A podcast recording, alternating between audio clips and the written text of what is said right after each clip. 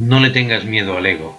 Él depende de tu mente y tal como lo inventaste creyendo en él, puedes asimismo desvanecerlo dejando de creer en él.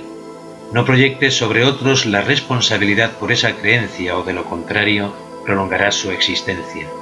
Cuando estés dispuesto a asumir total responsabilidad por la existencia del ego, habrás dejado a un lado la ira y el ataque, pues estos surgen como resultado de tu deseo de proyectar sobre otros la responsabilidad de tus errores.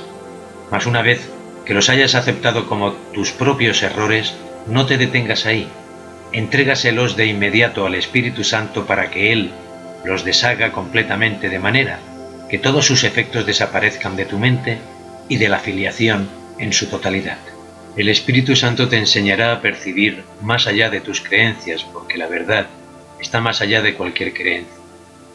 Y la percepción del Espíritu Santo es verdadera.